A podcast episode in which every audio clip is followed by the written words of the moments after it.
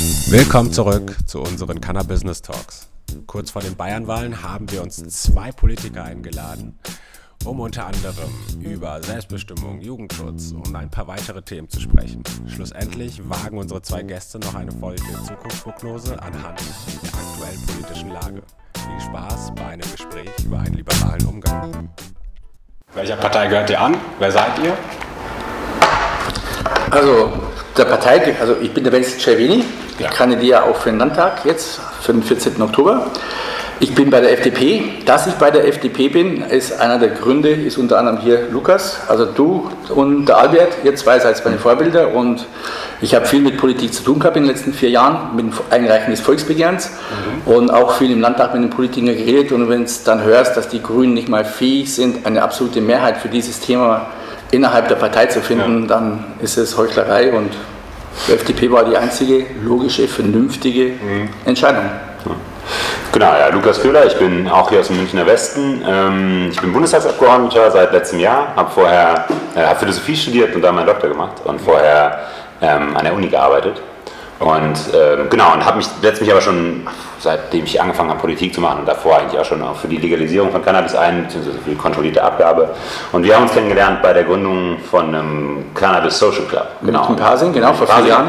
Dann haben wir das Thema aufgegriffen und ähm, seitdem mache ich, engagiere ich mich dafür jetzt auch dann im Bundestag. Mhm. Ähm, wobei ich dazu sagen muss, ich bin nicht, ich bin klimapolitischer Sprecher, also auch mit dem Wachstum von Pflanzen ganz eng Umweltschutz. verbunden, Umweltschutz, ähm, aber nicht der suchtpolitische Sprecher. Das macht äh, ein Arzt bei uns, weil wir gesagt haben, das ist irgendwie. Wenn dann, wenn dann passt es besser ja, zur Gesundheitsmedizin. Aber auch da ist der Hanf ein ganz wichtiger Faktor für unseren zukünftigen Umweltschutz. Das mhm. muss man viel mehr berücksichtigen, was da alles machbar ist. Ja. Okay, dann kommen wir mal direkt zur nächsten Frage und das also knüpft direkt an, warum die FDP, für was steht die FDP und warum passt das zu unserem Thema? Ja. Also warum FDP für mich war das irgendwie, ich habe Philosophie studiert und unheimlich viel gelesen und Marx und, und Hayek und alles Mögliche und ich habe irgendwie das alles nicht so richtig als Entscheidungsgrundlage, sondern habe mir überlegt, naja, welche, welches Menschenbild möchte ich denn politisch vertreten sehen? Und für mich war relativ klar, und das ist mir auch persönlich super wichtig, ich bin ein sehr optimistischer Mensch. Und ich glaube tatsächlich, dass, dass sowas wie Mut und ähm, selber vorankommen ähm, im Leben, dass das, was, dass das was bewirken kann. Und dass das auch das Menschenbild ist, das man vertreten sollte. Und was mir auch immer wichtig war, auch schon als kleiner Junge und dann auch äh, in der Pubertät und so, ähm, ist die Selbstbestimmung. Für mich ist Selbstbestimmung ein ganz, ganz zentraler Teil dessen, wie wir mit uns selber umgehen und damit auch, was wir, was wir von uns wollen, wie wir unser Leben gestalten wollen. Und dazu gehört eben auch äh, die Frage der Legalisierung von Cannabis, weil natürlich ähm, das ein Teil der Selbstbestimmung ist. In dem Moment, in dem ich ein opferloses Verbrechen habe, in dem Moment, in dem ich nur mir selber schaden kann, Klammer auf, klar, wenn ich Cannabis mit Tabak zusammen konsumiere und passiv rauchen und so, da muss man immer, aber das ist ja auch beim Rauchen so. Ähm, solange ich mir nur selber schaden kann, muss mir auch überlassen sein, ob ich das mache. Ja. Solange ich über 18 bin oder solange ich volljährig bin äh, und selber entscheiden kann, auch mit genügend Prävention und Aufklärung, ist das aber ein Thema, was ich mir selber überlassen, was mir selber überlassen sein muss. Ja. Und außerdem ist es ja so, dass Cannabis ja noch zusätzliche medizinische Nutzung hat, mhm. die jahrzehntelang, 80 Jahre lang durch das äh, stupide Verbot äh, gehemmt wurden. Also das war gar nicht möglich, ja. forschen zu können. Und FDP weiß eigentlich für mich die Mitte, die goldene Mitte ist, auch für den Mittelstand. Ja? Ja, also und da ist es ja so, man darf nicht vergessen, dass unsere Gesellschaft hauptsächlich aus Mittelstand besteht, mhm. weil die zahlen eigentlich richtig ein, weil die riesen Großkonzerne die versteuern alles woanders, ja, und die Deppen sind wir immer.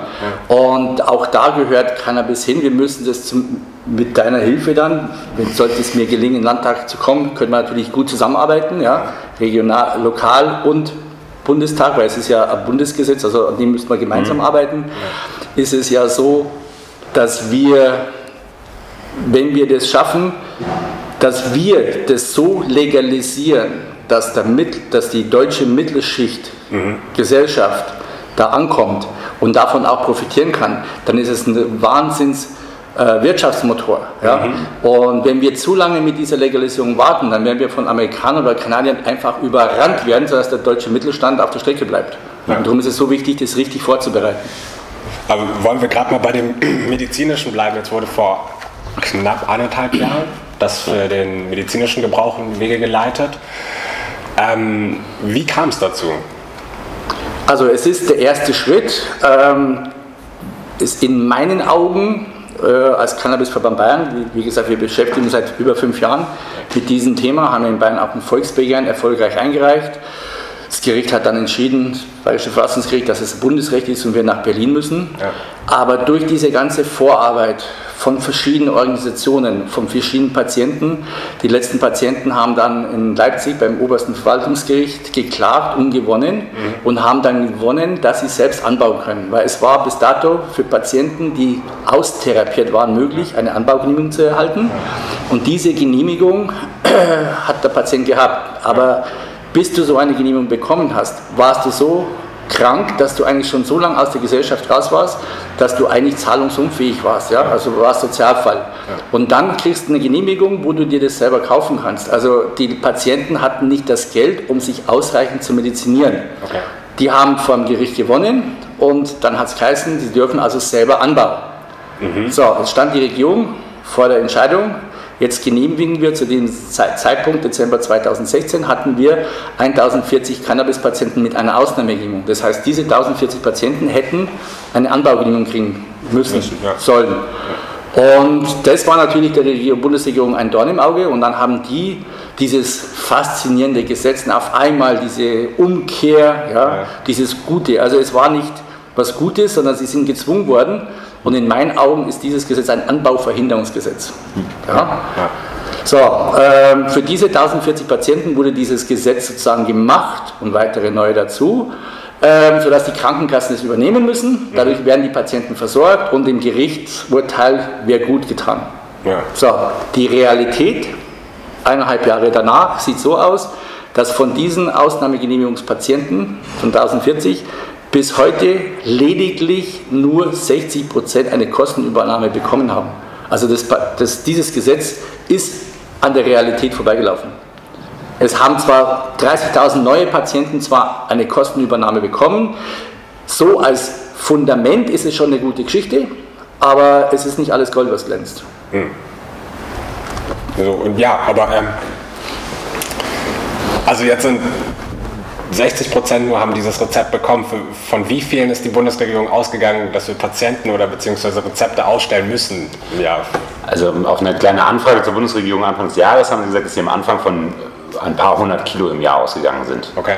Und okay. da kann man sich ungefähr vorstellen, wie, ich weiß Zahlen nicht, wie vielen Patient im Durchschnitt konsumiert? Drei, drei, Gramm am Tag geht man davon aus, und also 100 Gramm pro Patient, was, was man so durchschnittlich rechnet. Mhm. Das ist ja schon, also sozusagen lächerlich. lächerlich. Ja. Vor allem, weil man am Anfang davon ausgegangen ist, dass es viel weniger war. Deswegen, das funktioniert halt hinten und vorne nicht im Moment. Aber haben die keine Experten, die die beraten, dass gewisse Krankheiten oder beziehungsweise viel mehr Krankheiten als, als erahnt irgendwie damit behandelt werden können und dass es wahrscheinlich viel mehr Rezepte werden? Oder ist das? Ja, ich glaube, also ich glaube schon, dass andere Parteien oder auch dass die Bundesregierung eine ganze Menge Experten hat. Die Frage ist immer so ein bisschen sozusagen, wie sehr höre ich auf meine Experten und wie, wie sehr lasse ich mich von meiner Ideologie überzeugen. Und traurigerweise ist Cannabispolitik, ich glaube, fast die einzige, der einzige Fall oder einer der ganz, ganz wenigen Fälle, wo die Union noch Ideologie betreibt und nicht Realpolitik. Bei ganz vielen Sachen machen sie, versuchen sich irgendwie durchzuwurschteln oder fällen erst eine Entscheidung, damit es absolut nötig ist. Ja.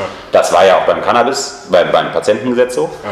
Aber ähm, die, die Frage nach der Drogenpolitik und insbesondere die Frage nach Cannabis ist bei der Bundesregierung immer noch reine Ideologiepolitik. Und da wiegen leider Fakten nicht immer Okay. Und, und, denen, und denen ging es ja gar nicht darum, um in, in festzustellen, wie viele Patienten oder für welche Krankheiten. Ja. Da komme ich wieder zu dem Punkt, es war ein Anbauverhinderungsgesetz. Ja. Das war eine Kurzschlussreaktion, um diesen 1000 Patienten nicht die Genehmigung zu geben, dass sie anbauen können.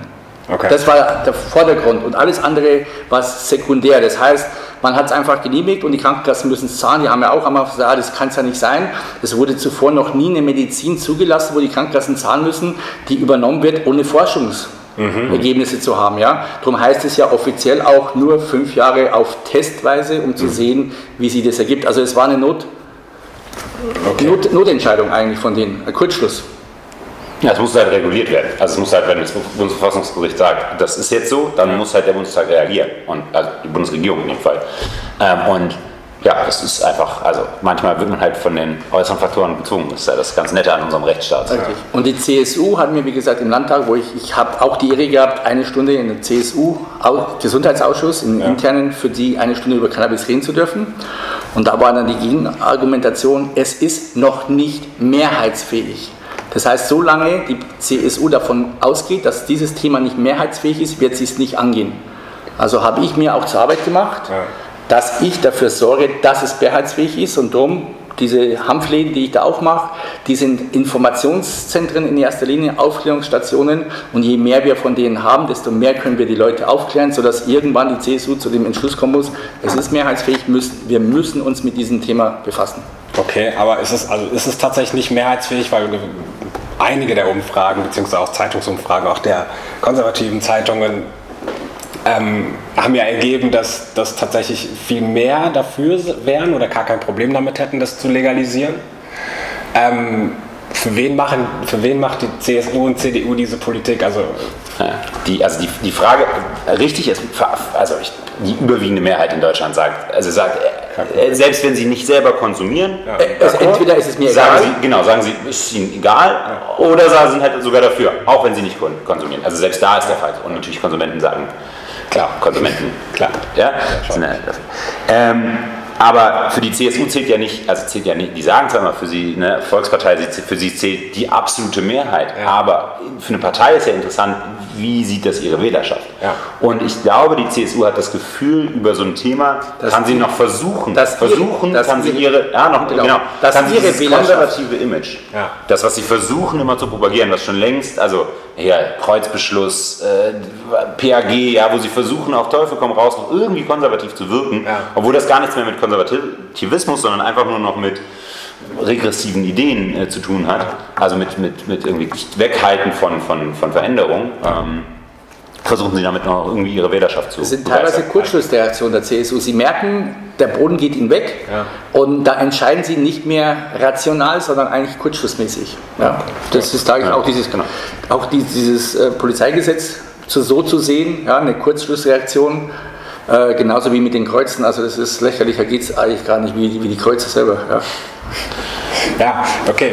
Ähm, zurück zur Pflanze selbst. Wieso hat sie, wieso hat die so einen schlechten, also wieso hat sie so einen schlechten Ruf in der, in der Region? Also ich glaube tatsächlich, also unter Fachpo Fachpolitiker, also sowohl unter Fachpolitikern als auch unter Fachleuten, also Wissenschaftlern oder auch Medizinern, Biologen, hat die Pflanze keinen schlechten Ruf. Ja. Also da sagt keiner, also sowohl Landwirte als auch Mediziner als auch Biologen sagen, in Hanf steckt eine Menge Potenzial drin. Mhm. Sowohl als Nutzpflanze, also was die, was die Fasern angeht, ähm, aber auch die, die Wirkung äh, von Cannabis, äh, von, ähm, von THC, also die unterschiedlichen Wirkstoffe, die da drin sind, da gibt es eigentlich nicht einen schlechten Ruf. Ich glaube tatsächlich, dass es gab in der, in der Prohibitionszeit, ganz am Anfang, gab es so diese ultra starken Claims, wo gesagt wurde, Cannabis ist eine Einstiegsdroge, ne? wenn ihr anfangt zu kiffen, dann ist das nächste, was ihr nehmt, ist irgendwie, wie, weiß nicht, Heroin, ne? ja, sofort, ja. Ähm, und dann geht alles den Bach runter. Es gibt dann noch viele andere Erklärungen. Es gibt auch so ein paar Verschwörungstheorien, die dann noch irgendwie mit der Alkoholwirtschaft und also wie, wie auch immer man das sozusagen, da gibt es ja tausend Theorien, die, ja. da, die da rumschwören. Aber ich glaube tatsächlich, dass in vielen Köpfen, ähm, in den Köpfen vieler Leute noch drinsteckt, Cannabis ist eine Einstiegsdroge. Das okay. ist allerdings, also Quatsch. Das ist ja widerlegt. Das, ja, ist, ja, widerlegt. das ist ja widerlegt. Und das große Problem ist, und das ist, glaube ich, tatsächlich heute das große Problem, in, auch da die Frage der Bundesregierung, an die Bundesregierung, wie viele Leute konsumieren. Mhm. Äh, und das ist ja, die Bundesregierung würde ja nie eine hohe Zahl, ne? das heißt, sie nehmen die niedrigste Schätzung. Ja. Und selbst mit der niedrigsten Schätzung kommen sie auf 1,2 Millionen Menschen, ja. äh, die, die aktiv konsumieren ja, im Moment. So. Und die Schätzungen gehen bis 4 Millionen und dann wahrscheinlich noch deutlich darüber hinaus, je nachdem, wie man Konsum definiert, also wie oft ne? und mal auf Partys oder mal ja. öfters.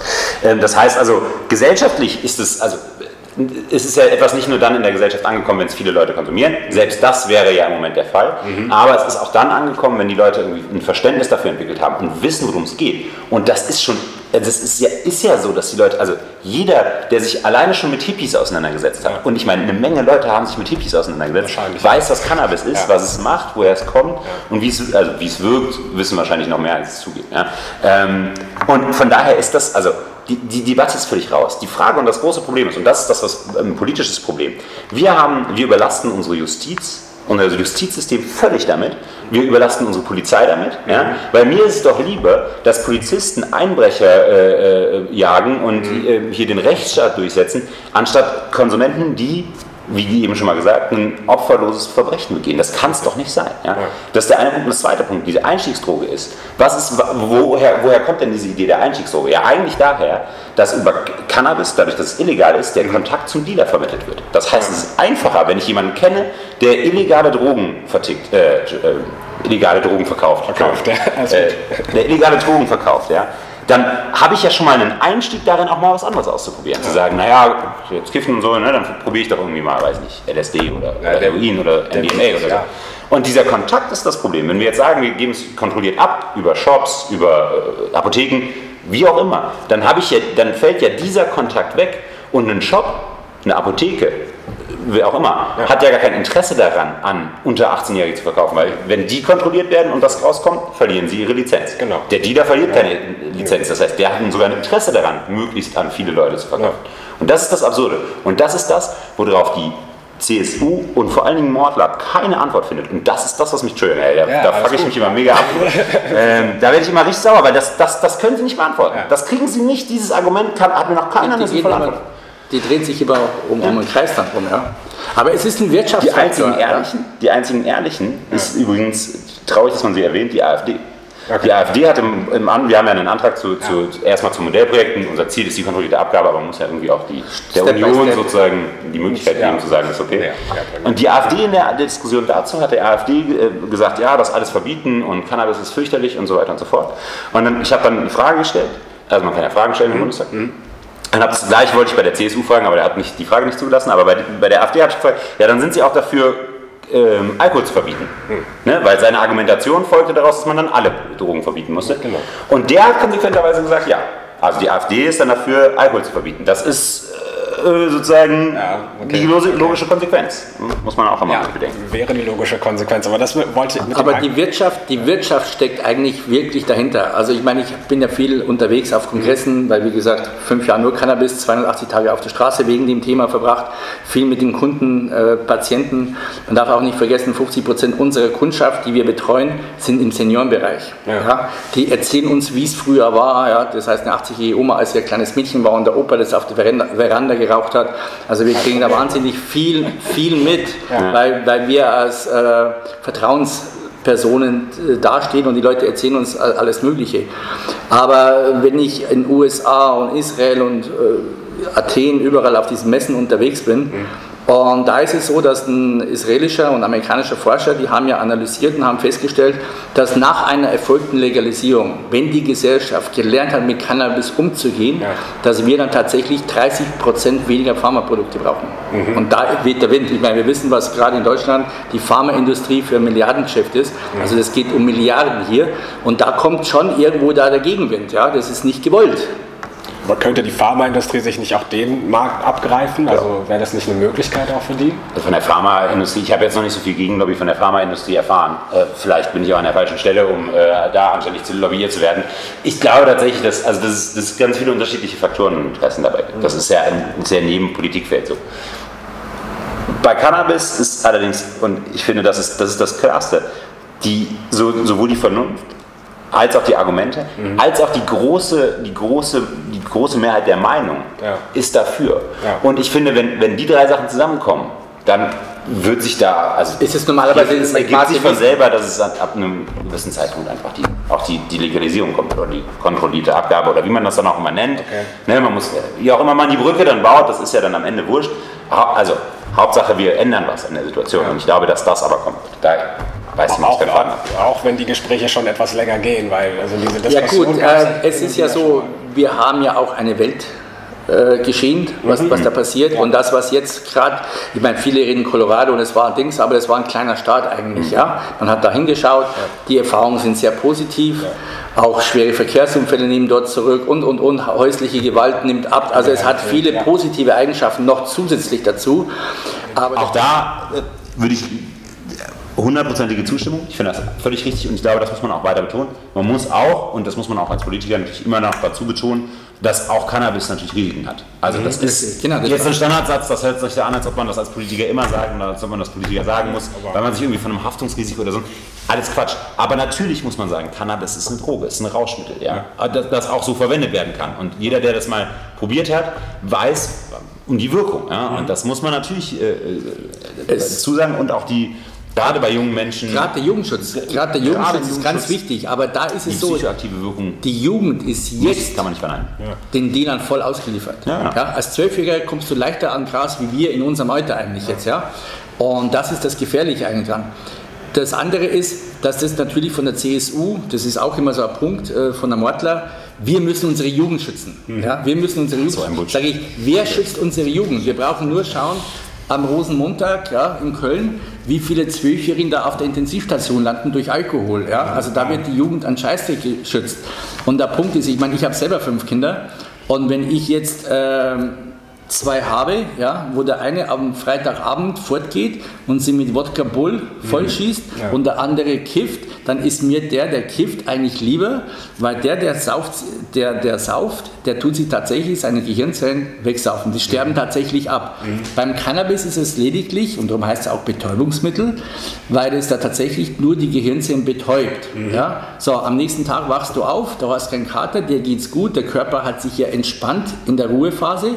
wobei der alkoholisierte das Kind, ähm, das hat ein Hangover, ja, äh, das muss ja, diese, diese abgestorbenen Gehirnzellen müssen erstmal verarbeitet werden. So, äh, wenn das einmal im Monat passiert oder alle 14 Tage, ja, dann ist Kiffen nicht schlimm, mhm. sagen wir mal, ja. Mhm. Aber wenn das natürlich jeden Tag passiert, das heißt gerade im Jugendalter, wenn ich jeden Tag konsumiere, das heißt ich versetze mein Gehirn jeden Tag in Schlafmodus, mhm. dann hat es nicht die Fähigkeit, sich zu entwickeln. Es mhm. kann nicht wachsen, es kann nicht aufnehmen, mhm. das heißt ich bleibe auf dem Niveau.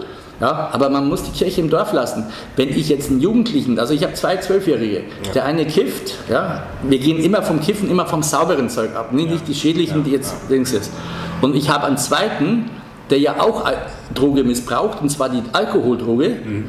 dann ist es so, fünf Jahre danach ist der, der Cannabis missbraucht hat, gesundheitlich viel besser dran, wie der, der Alkohol missbraucht hat. Ja. ja. Deswegen ist es nicht empfehlenswert für die Jugendlichen, aber man muss schon sagen, dass der Alkohol weitaus schädlich beide ist. Beide nichts konsumieren, nee, weil das mit zwölf, ja, genau. egal, also richtig, das ist ja aber die, Kiffen als auch Saufen Aber die Realität also, sieht anders aus. Wenn es passiert, so. genau. wenn es passiert, dann ist wahrscheinlich. Und wir wissen ja, was passiert. Wir haben ja, ich meine, äh, auch die Drogenpolitik selber. Aber es gibt auch, es gibt, also ich glaube, es gibt auch genug Jugendliche, ich kenne es von, von Bekannten von mir, die sich die auch die Schule weggekifft haben. Äh, weggekifft haben. in der Schulzeit so viel geraucht haben, dass sie nichts auf die Reihe kriegen und dann danach, also ich glaube, aber da ist wie auch immer bei beiden, genau, bei beiden ist es, bei beiden ist es einfach, es ist nicht gut, ja. Aber beim einen kann ich es im Moment versuchen, zumindest über die Schiene ähm, wie mache ich Jugendpräventionsprogramme für Alkohol und so und ja. äh, den ganzen Sachen. Da kann ich zumindest noch das, den Teil kontrollieren. Mhm. Bei Cannabis kann ich, kriege ich nichts kontrolliert. Ich meine, die steigenden,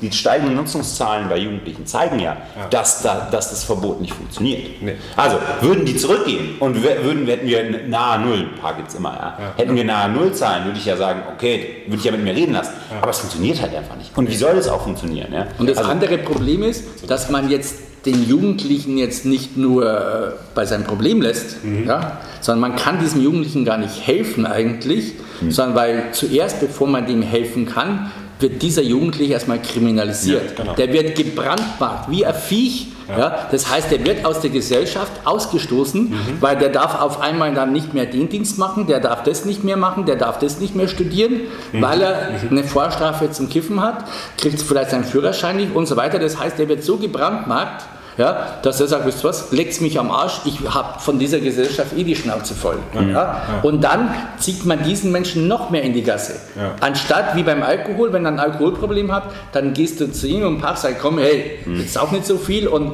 wenn es wirklich ist, dann kannst du mit ihm zur Therapie gehen. Das heißt, auch die Eltern können den nehmen. Ja? Aber wenn du hörst, was jetzt ich meine, wir haben ja viel, 280 Tage auf der Straße, du erfährst so viel. Mhm. Und wenn dann Eltern kommen und sagen, ja, was soll ich machen? Ich habe da mit einem darüber geredet gehabt und da sagt er, ja, dann müssen Sie Ihren Sohn anzeigen, damit Sie ihm helfen können. Mhm. Aber da gebrandmarkst du dein eigenes Kind, das ist das eine Problem.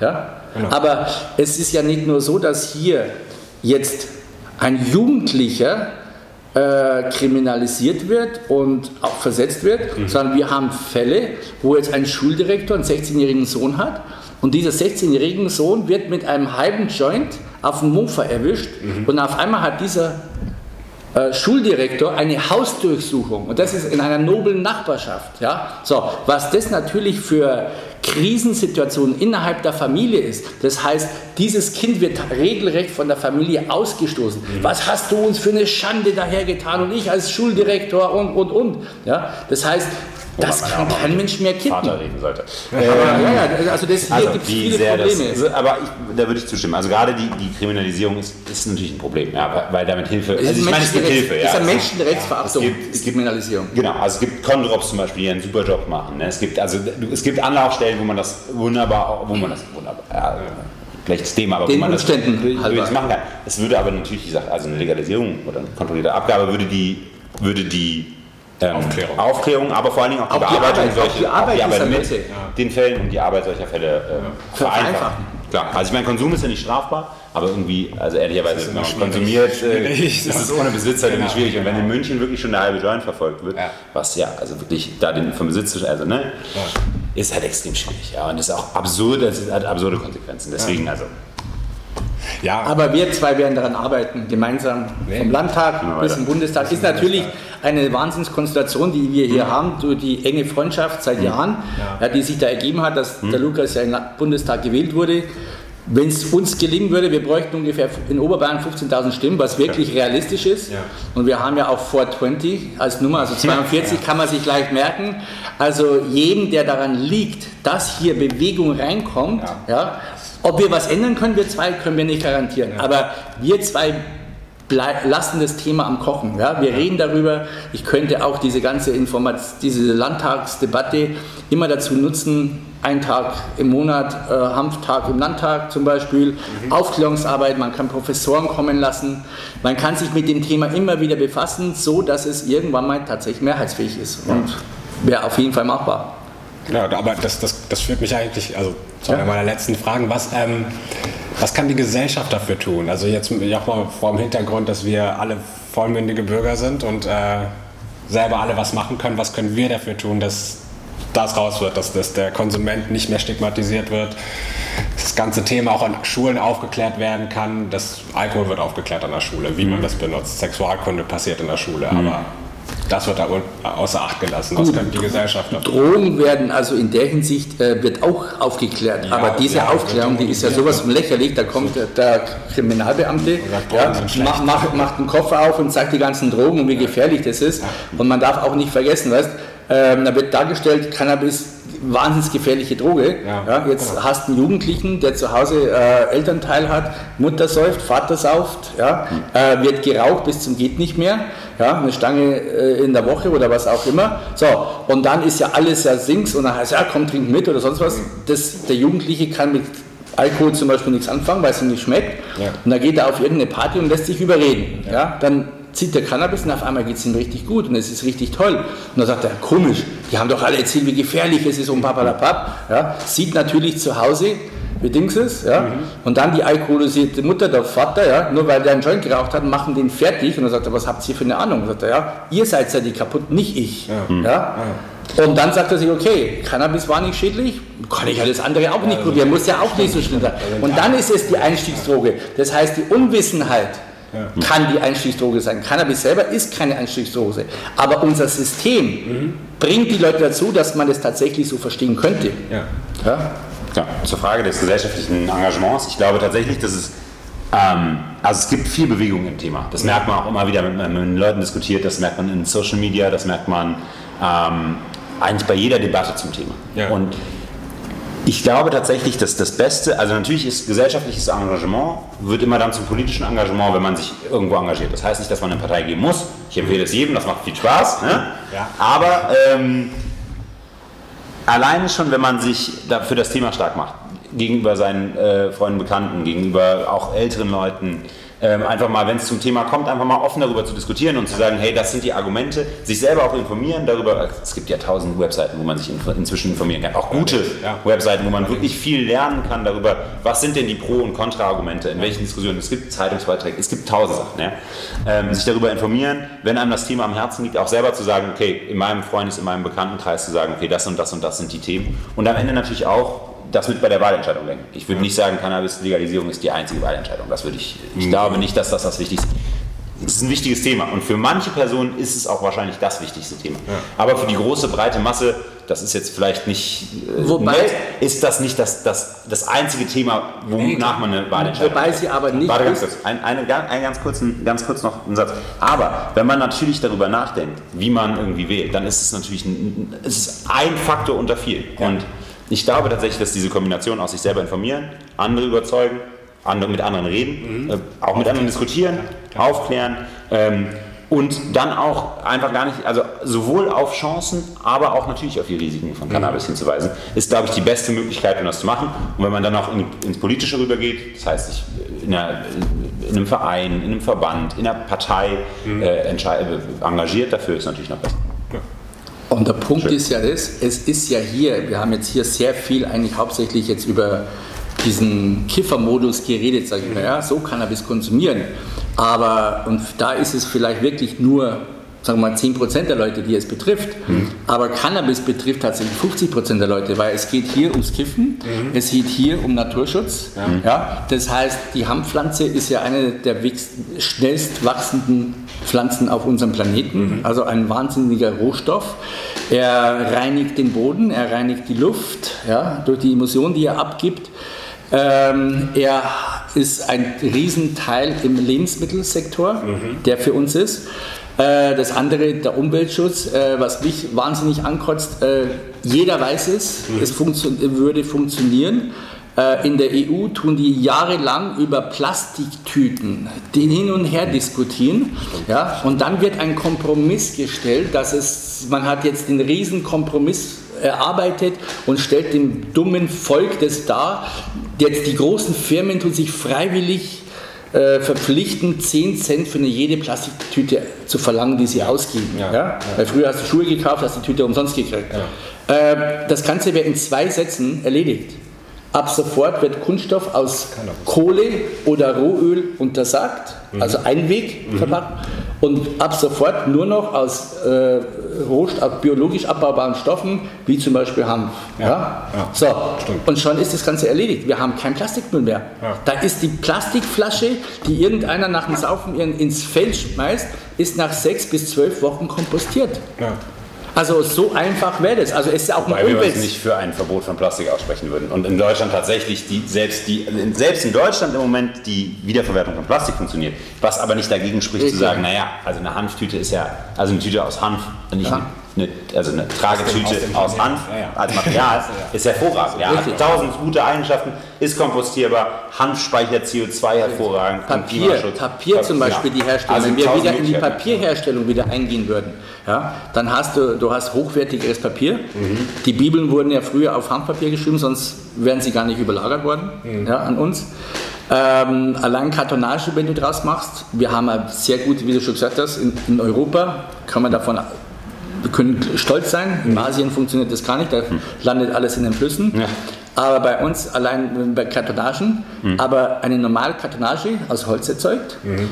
äh, hat viel höhere Umweltbelastung schon Klar. in der Erzeugung ja. Mhm. und kannst du fünfmal recyceln. Ja. Wenn du Kartonagen aus Hanf hergestellt hättest, dann kannst du sie bis 15 Mal recyceln. Also es ist ein hochwertiges Produkt. Mhm. Ja. Also alles solche Sachen und das, das hat viel mit Umwelt zu tun und sonst was. Also es ist auch ein sehr, Hanf ist auch ein sehr großes Umweltthema. Ja, ja? Klar. Und das ist auch so als Ergänzung, sehr nee, klar, auch als Ergänzungsprodukt, halt auch Textilien. Genau, und wir dürfen eins nicht vergessen, Bayern war mal ein Hanfanbaugebiet, gerade im Allgäu, im Allgäu, die ganze Ecke, Ulm darunter, das war ja ein Riesending. Und durch die ganzen Prohibitionen sind auch die ganzen Fabriken verschwunden mhm. und alle nach Frankreich ab, abgewandert. Ja? Und darum haben wir da ein Riesendefizit und wir sind auf dem Vor Vormarsch. Also es tut sich was und mit unserer Hilfe geht es noch schneller vor, vorwärts. Okay. Und am besten 14. Oktober ja. 42, 420 nicht vergessen. Okay, nur noch eine Frage. Sind wir auf dem richtigen Weg? Wie sind die Zukunftsprognosen?